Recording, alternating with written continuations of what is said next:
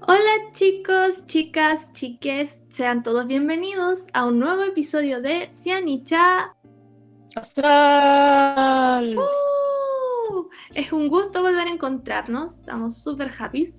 Como siempre somos Tania y Cata, Yes. Y hoy traemos un tema súper interesante, súper importante de saber también. Y divertido en el fondo. Hoy vamos a hablar de los asertivos, los divertidos, los movidos signos de fuego. ¡Yay! los signos de fuego, ¿cómo explicarlos? Son normalmente energías súper proactivas, súper dinámicas y asertivas normalmente.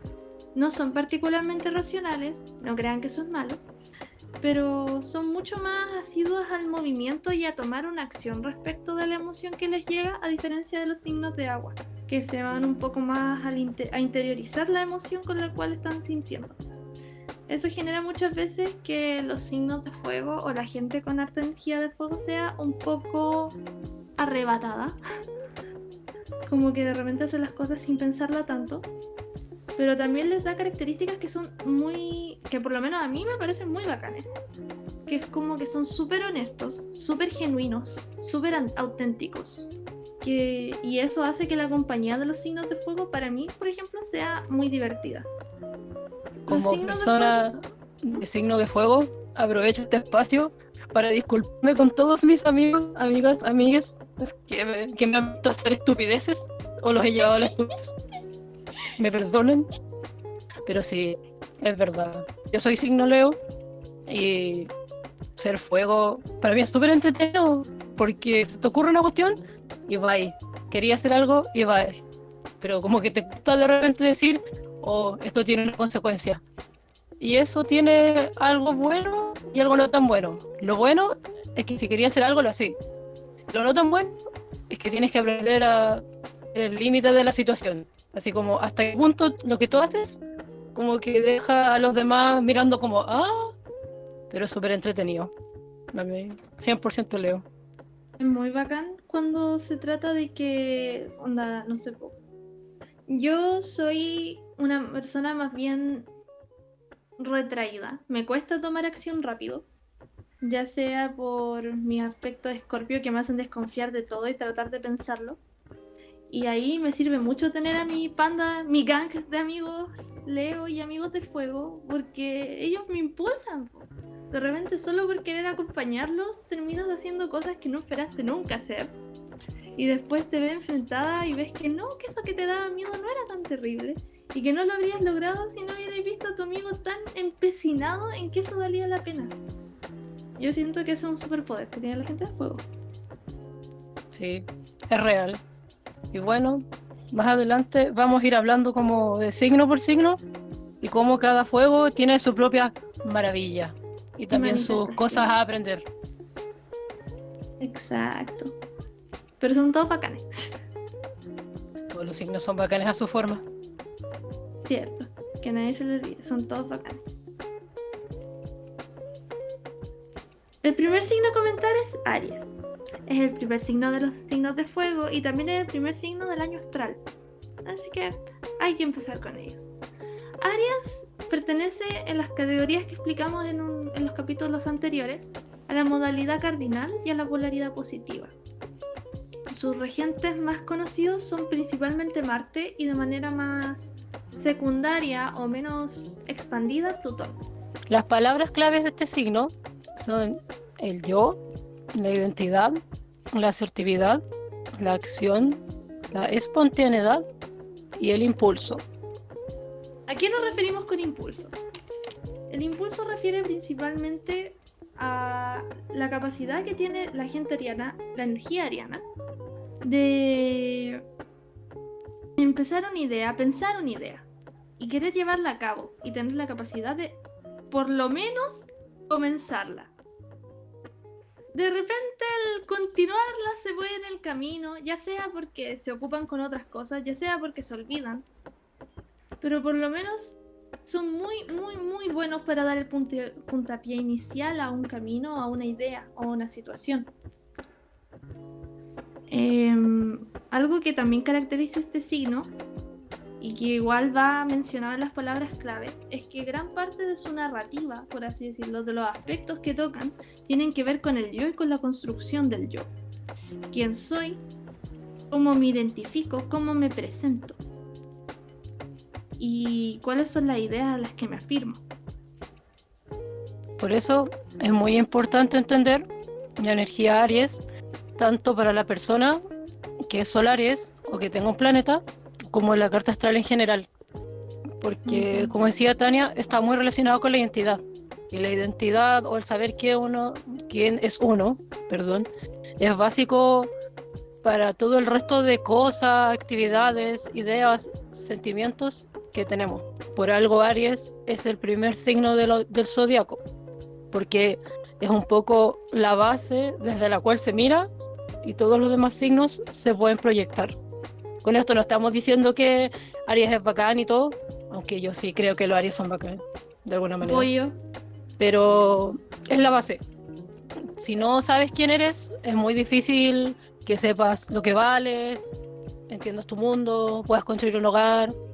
Y así con todo el resto de la energía de los signos.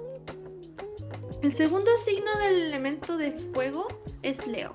Leo pertenece a la modalidad fija y tiene una, una polaridad positiva, pero su regente es el Sol. Las palabras claves de este signo son el talento, la vocación, la creatividad, la autenticidad, la diversión, el dramatismo y el cariño. Es importante entender que cuando nos referimos a diversión eh, es de lo lúdico, de los niños, por eso también se asocia Leo con la creatividad y con el dramatismo, porque además de ser personas que son espontáneas, que generalmente prefieren los juegos, los chistes, también tienen todo este rollo relacionado con la representación, la representación de las emociones, la teatralidad de sus actos, por eso siempre vas a ver un Leo, Elena, con el pelo que tenga, o siempre va a estar haciendo cosas chistosas, medias tontas. Y. Eh, a lo mejor más que tontas. No sé, diría ingenuas. Son muy divertidos, son muy de estar haciendo las cosas que les llegan al corazón. Y que les diviertan en el fondo y que diviertan a otros. Yo no tengo un amigo Leo que no sea creativo de una u otra forma. Mm. Es que yo soy Leo y de repente yo dos cosas las estoy haciendo de oro. Y después como, oh, que soy estúpida. ¿Por qué hice eso? pero no es mala, sino como decir, probablemente podría haberlo hecho mejor, pero está bien, me veo bien, me veo bacán. Fue divertido. Sí, como se, se pasó bien, se la vacilamos. Las risas no faltaron. Sí, como ese meme. Eh, ah, y el tema del cariño. Hay mucha gente que dice que los leos son las estrellas, que son los divos, las divas, los dives. Y sí, puede ser. Pero finalmente, toda estrella arriba del escenario quiere el cariño de su público. Entonces, se puede decir que los Leo están relacionados al cariño porque en verdad buscan ser amados.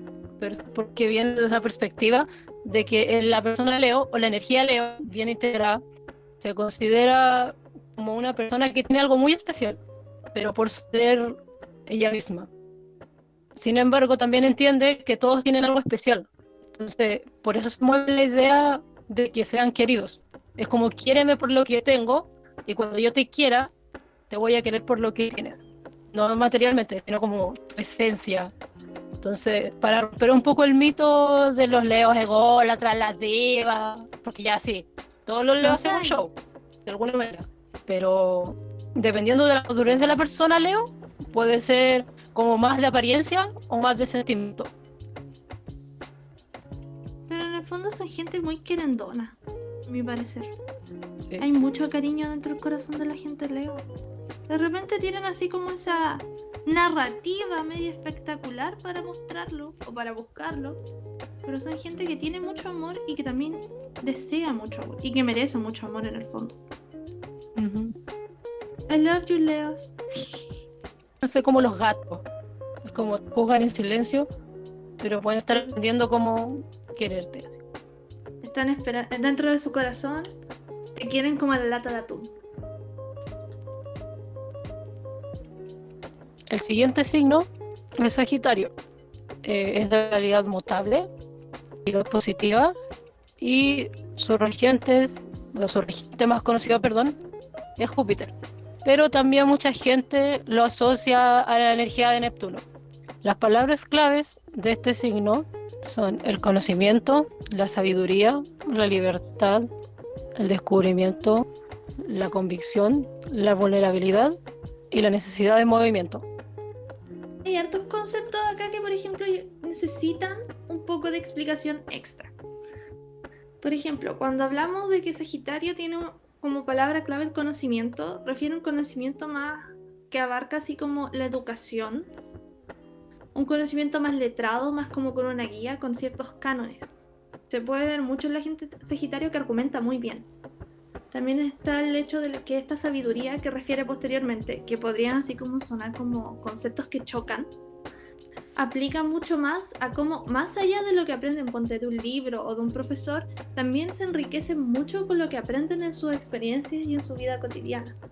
Que ahí se enlaza también con la libertad y con la necesidad de movimiento.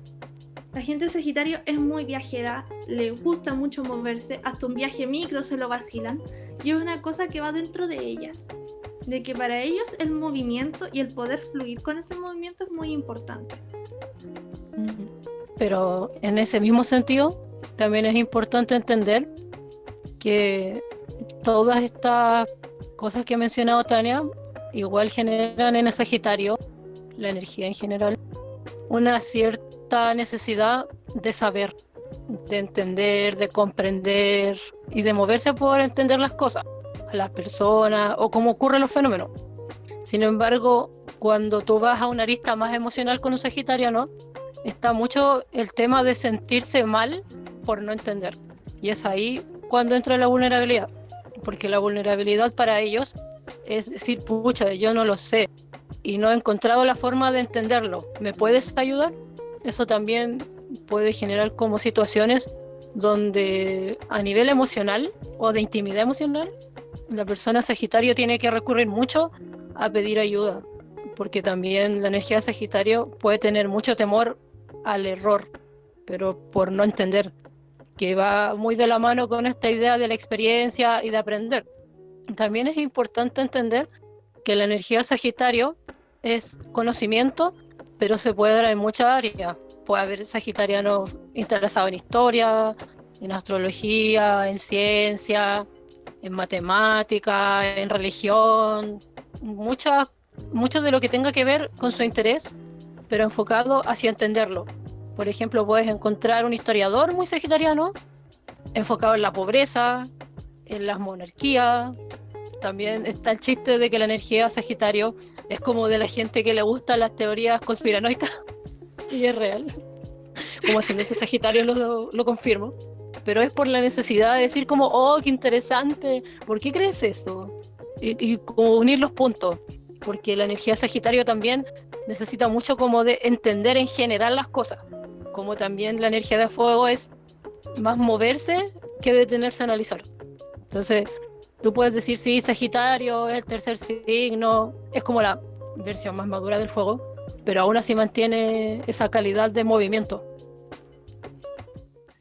Y con esta descripción de los signos de fuego, cerramos el capítulo de hoy. Ha sido muy divertido. Espero que lo hayan disfrutado tanto como nosotros, nosotras disfrutamos haciéndolo. Y espero nos vemos la próxima semana para hablar de otro elemento, explicar cada uno de sus signos y seguir aprendiendo sobre astrología de una manera sencilla e interesante. Muchas gracias por escucharnos, los queremos mucho. Somos Tania y Cata. Y esto fue nuevamente Cianicha. Astral. Yes. Nos vemos pronto. Adiosito. Se me cuidan. Usen mascarilla.